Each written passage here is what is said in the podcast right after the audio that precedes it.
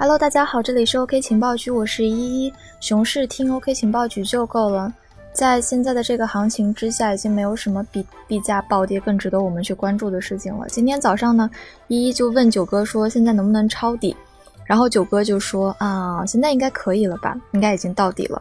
然后依依就说，那你这么说就是不能呗，因为在熊市没有跌不到的底，只有你想不到的底。你要是觉得这就是底了，那就证明可能还能再往下跌一跌。然后今天呢，我们就来讲一讲现在行情特别特别糟糕的这个状况。那今天的行情，其实我们也看到了，已经将我们折磨的是生无可恋，市场也已经出现了大幅度的缩缩水，然后多空一边倒的情况，到底是怎么样呢？我们行情还是要用最专业的人来给我们大家讲，也是我们今天带来的惊喜。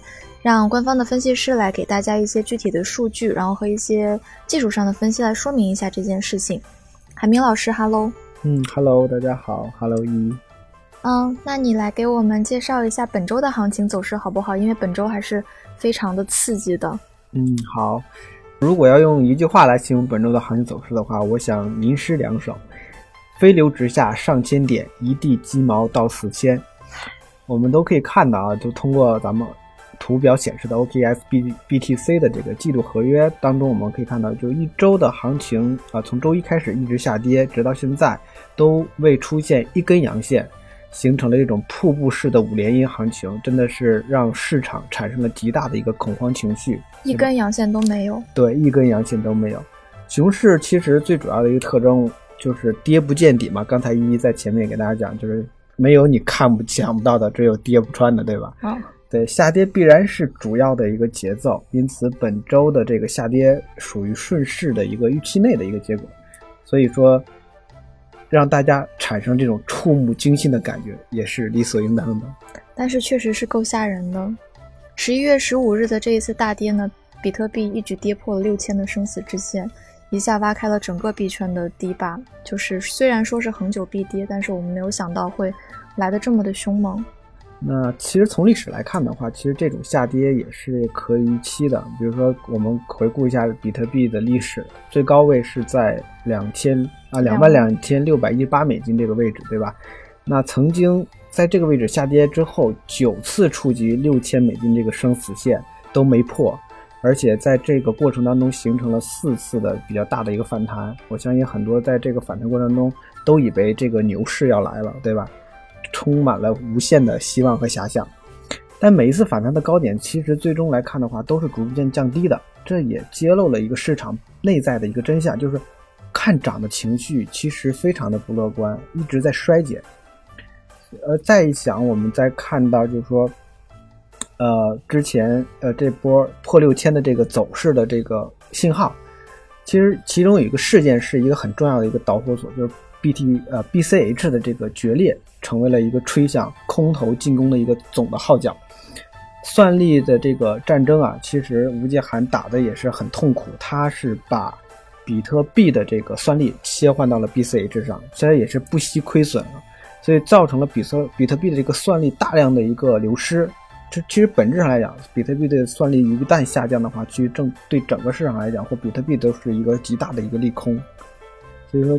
造成了比特币的一个下跌的行情，然后最终带动了整个币市，其实也都处于一个下跌的一个过程。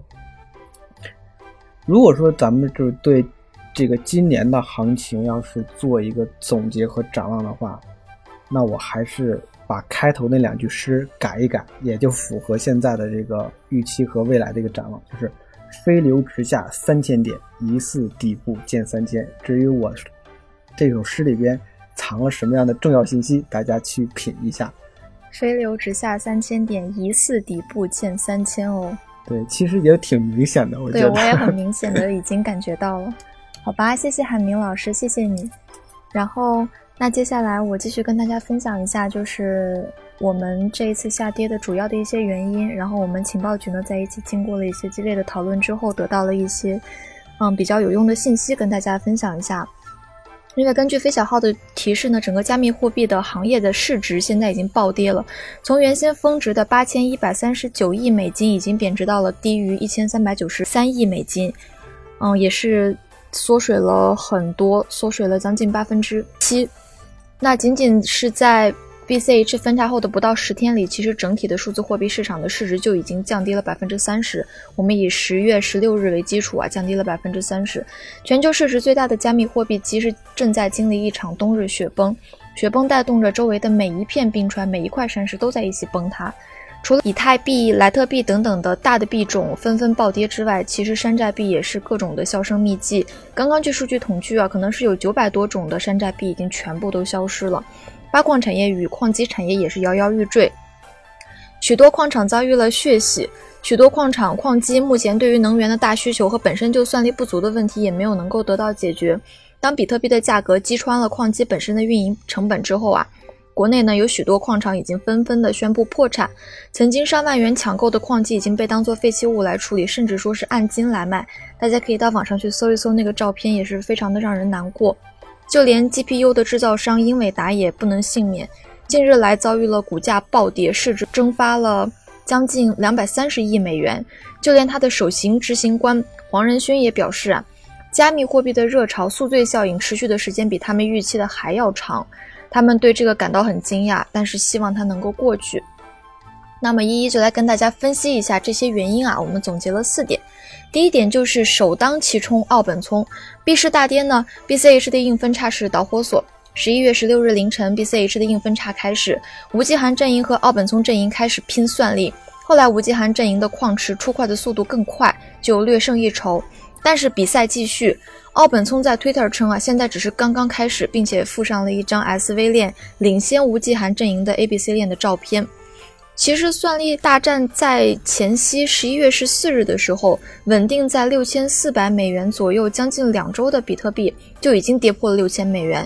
因为算力大战就是烧钱大战嘛，无论是奥本聪还是吴继涵，都存在着抛掉手中大量比特币的动机。因为抛掉比特币不但可以补充现金购买算力，还可以降低它的价格，从而消除本来在挖 BCH 的矿工切换到挖 BCH 的动机。但是这样做呢，受损的是矿工，破裂的是共识。在整个算力期间，BCH 挖矿算力在持续的下降，币价下跌。然后到了后来呢，部分矿工已经没有办法覆盖成本了，导致边际算力就退出了。这一件事情啊，就引起了币价继续下跌，从此就形成了恶性循环。很多人认为是成本决定价格，比特币的成本跌了百分之十，价格就应该下跌。但是这样子的话，确实是让矿工们非常的为难，导导致他们现在已经入不敷出。其实按照道理来说啊，如果只是某一种币的分叉，应该只影响到它自身。之所以对比特币也产生了这么大的影响，我们来盗用一下小马哥的阴谋论，其实是跟各个势力，甚至是吴继涵本人是否在暗中大量抛售都有相关的关系。原本在比特币的上涨横盘情况下，投资者的信心已经所剩无几了。这一次的算力大战几乎就是压死骆驼的最后一根稻草。它映射出了百分之五十一的算力可以控制，这一可能性呀就被其他的资本势力捕捉到了，也被大部分的公众敏锐的捕捉到了。原本就很脆弱的币圈信仰一朝被击碎，立刻就溃不成军。公众对比特币的信心丧失，造成了第一次的崩塌。这次硬分叉本来就给脆弱的市场环境一记重拳，无论是散户还是机构，即使是有点信仰的人，也必须要割肉离场了。奥本聪在二十日还发推特说，压根没有什么数字资产，只有诈骗和健全的现金，你们就做出选择吧。依依真是听了之后觉得字字诛心，看空的情绪不断的在蔓延，甚至到了现在出现一边倒的情况，导致一再抛售，然后币价一跌再跌。当初。BCH 的分叉本来就是打着优化比特币的幌子的利益之争，这场利益纠纷到头来还是无法避免的牵扯到了币市当中的每一个人身上。这是我们总结的第一点啊。第二点是浑身禁锢，监管强，是监管这一点大家一直都很关注，它是一个新生事物诞生所要走的必经之路，也是一个成功的行业最终必须要达成的和谐。纳入监管其实从一定程度上等于承认了合法化。也是加密货币行业的大方向，但是呢，屋漏偏逢连夜雨，伴随着 BCH 算力大战的当天，还有美国证券交易委员会对 Airfox 跟 Paragon Coin 两家公司的民事处罚，这两家公司都是加密货币公司，原因就很典型了，甚至被一些加密分析师列为了比特币价格暴跌的重要原因。这两家公司因为没有将其最初的硬币产品登记为证券，所以就要面临高额的罚款。罚款不可怕，但是钱的来源就很可怕了。据外媒报道啊，这两家公司将会出售部分的加密资产，以获得足够的现金准备准备这次惩罚。这仿佛就成为了百年难得一见的合法公开砸盘。针对这一次的处罚处理啊，然后彭博社还对各个领域的专家进行了采访，我们看一看他们都说了什么。其中呢，ProChain 的首席技术执行官 Justin 提到说，抛售啊与执法有关，但这两家企业不会是最后的案例，将将来还会有更多的企业遭受牵连。对于这一年份的 ICO 来说，将是非常艰难的，所面对的不确定性增加，抛售其实成了最好的选择。也就是说，这只是个开始。这一说辞也得到了研究员 Element 的支持。他说，许多完成的 ICO 已经耗尽了他们的现金钱包，所以他们需要抛售加密货币来获得法币。虽然两个 ICO 项目方与美国的 SEC 进行了和解，同意进行证券补注册并缴纳罚款，同时呢，向投资者返还资金，定期向 SEC 提交报告。如果投资者提出起诉，他们还必须做出补偿等等这样的条令。但是我们都知道，美国作为典型的就是判例法的国家，首次判决将会影响后面的相关案件的尺度和方向。本次判决的结果非常的明显，这个态度也是很明确，已经在全球范围内影响到了投资者对于加密货币的信心。华盛顿的律师事务所 Steven 认为，本次判决中涉及的相关测试可能适用于过去两年百分之九十五的 ICO 项目，甚至区块链的风险投资基金 Castle Island。的 Nick 也对 ICO 的项目全面的唱衰，说建议停止销售或者是上市代币，最好是向投资者退款。总之，总有些这样的人啦，就像巴菲特当年一直在这样讲讲讲讲讲，可是加密数字货币的市场还是一样的繁荣昌盛过。嗯，下一条呢是币圈的大佬，币圈大佬齐闪人，李笑来一直以来都是如有神助，永远都能够快人一步啊。前不久呢，创造了一波热点，就是他在微博上宣布说准备转行。走之前还不忘了安抚群众们说：“我依旧长期看好区块链。”十月份的威神退圈的风波当中，当被问及是否要离开以太坊团队时，威神也表示说：“其实已经在这么做了，目前大部分的工作都已经交给了团队里的其他人完成。”而且对于威神说以太坊糟透了，可是我有办法扭转局势的这种做法，如今看来也没有任何的成果。更不要提那些跑路的什么种种的妖魔鬼怪，什么 CDC 的杨宁啊，跑跑路去法国买酒庄啊，说什么后悔入币圈，薛蛮子的爱徒朱潘啊，对终极账本项目割韭菜，却宣称说什么问问心无愧等等，无疑都为这个市场的行情现在雪上加霜。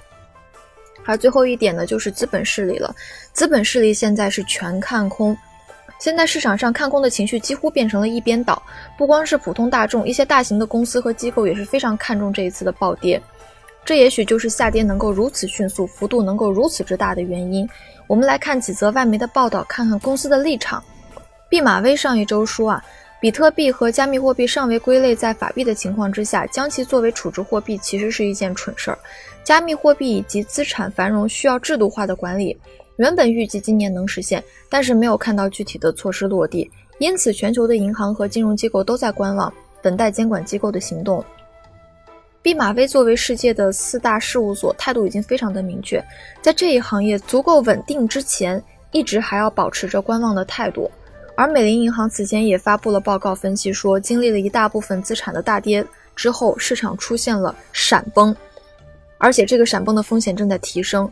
曾经风光一时的加密货币的比特币受到了重挫，而且这个时候油价也受到了挫折。呃，油市在内的市场近几周都迅速的在不停的去杠杆，然后这个应该是熊市进一步来临的信号。瑞银则是在年初一年初的时候的一份报告就已经说了，比特币这类加密货币的已经目前陷入了投机泡沫，他们根本不可能成为主流货币。高盛同样对数字货币给出了消极的看法。从货币的大多数的关键特性来看，黄金其实是要胜过加密数字货币的。天哪，这都是什么呀？高盛认为，用来储存加密货币的数字钱包非常容易受到黑客的攻击。此外，还有很重大的监管风险。虽然他说的没错啦，可是他并不能一下就否定这个行业啊。全球的资本市场都在下跌，先是美股暴跌，然后是原油暴跌，然后就是新兴资产暴跌。比特币作为新兴资产，其避险属性缺失，叠加到年底各类资金都有回笼的需求，就会加大空头的力量。目前没有增量资金进来扭转乾坤，因此跌起来就给人感觉没有底。